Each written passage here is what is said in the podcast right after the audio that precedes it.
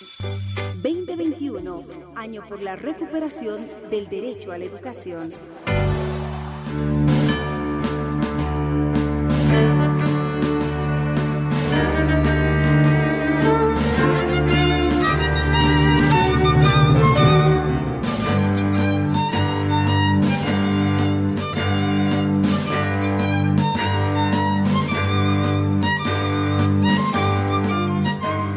Bienvenidos al curso de Filosofía para cuarto de secundaria.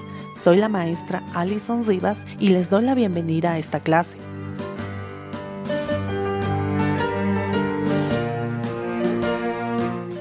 Para iniciar nuestra sesión, nos haremos la siguiente pregunta. ¿Qué es la filosofía?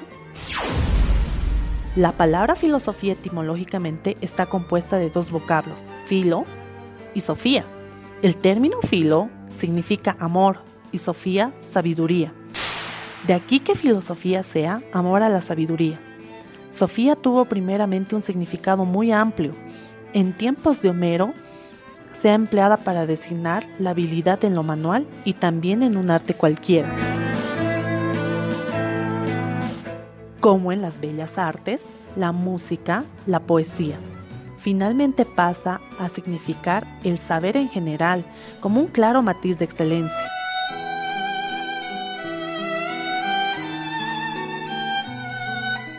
Así, Heródoto llama sofos a todo el que sobresale de los demás debido a la perfección y calidad de sus obras.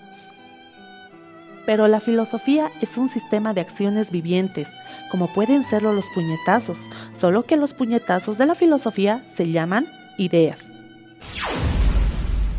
Las filosofías en las culturas del Oriente.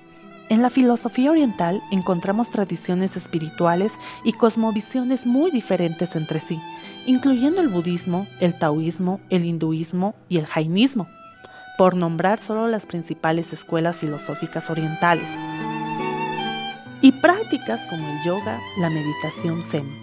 Sin embargo, a lo largo del presente trabajo emplearé la denominación filosofía oriental de forma genérica para referirme al conjunto de las diferentes corrientes filosóficas, tradiciones y prácticas espirituales que se desarrollaron en el este y sudeste de Asia.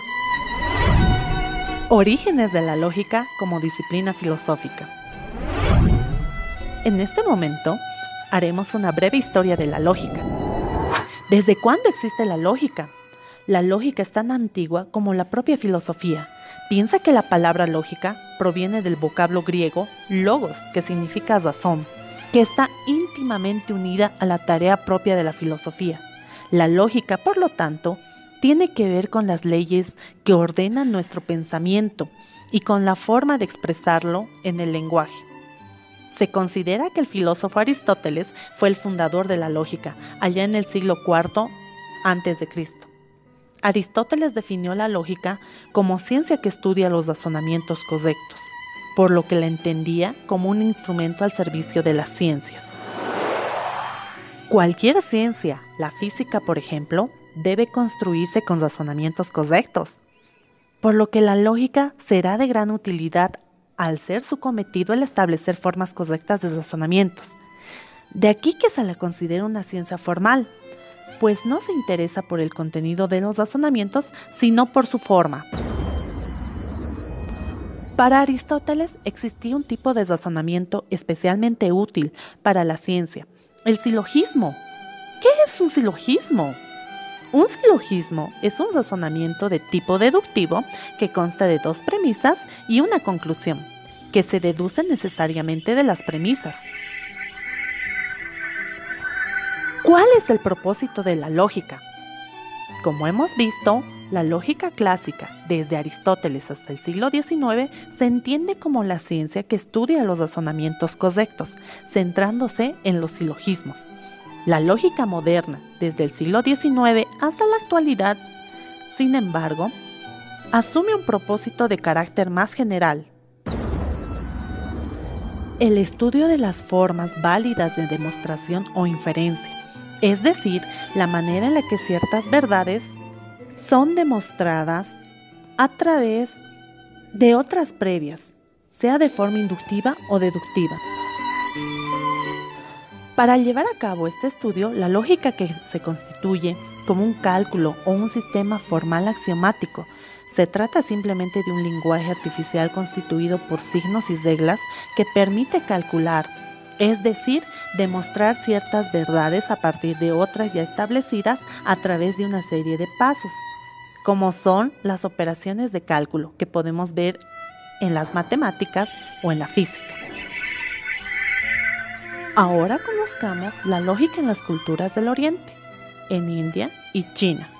La lógica principalmente se desarrolló en tres civilizaciones, la china, la india y la griega, en el lapso comprendido desde el siglo V al siglo I antes de Cristo.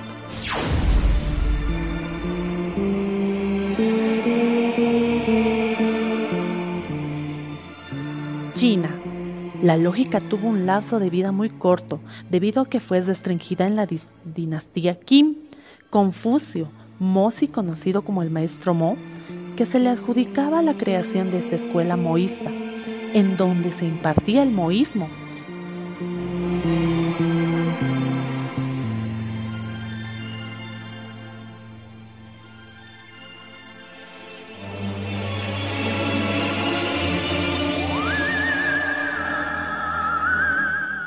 India. En la India, para la época había seis escuelas destinadas al pensamiento, pero solo dos se relacionaron por la lógica. Se basaba en la premisa inicial, una razón, un ejemplo, una aplicación y una conclusión. La filosofía budista fue el talón de Aquiles de los ideales. Los budistas se oponían y las rechazaban.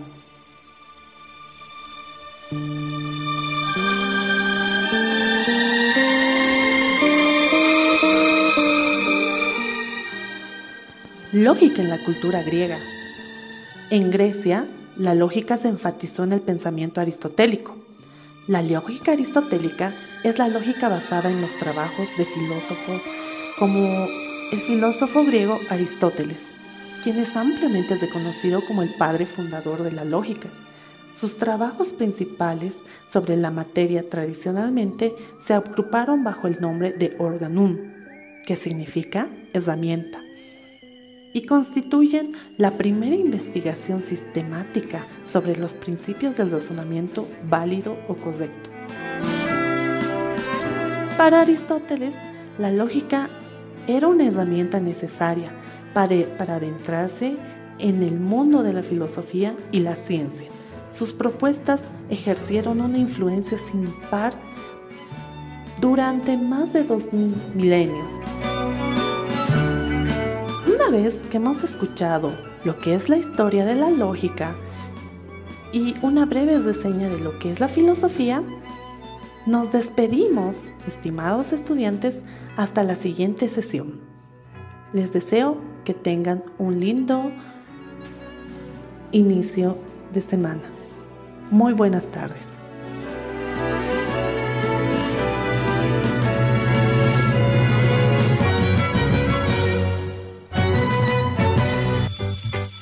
En compañía de Educa Bolivia.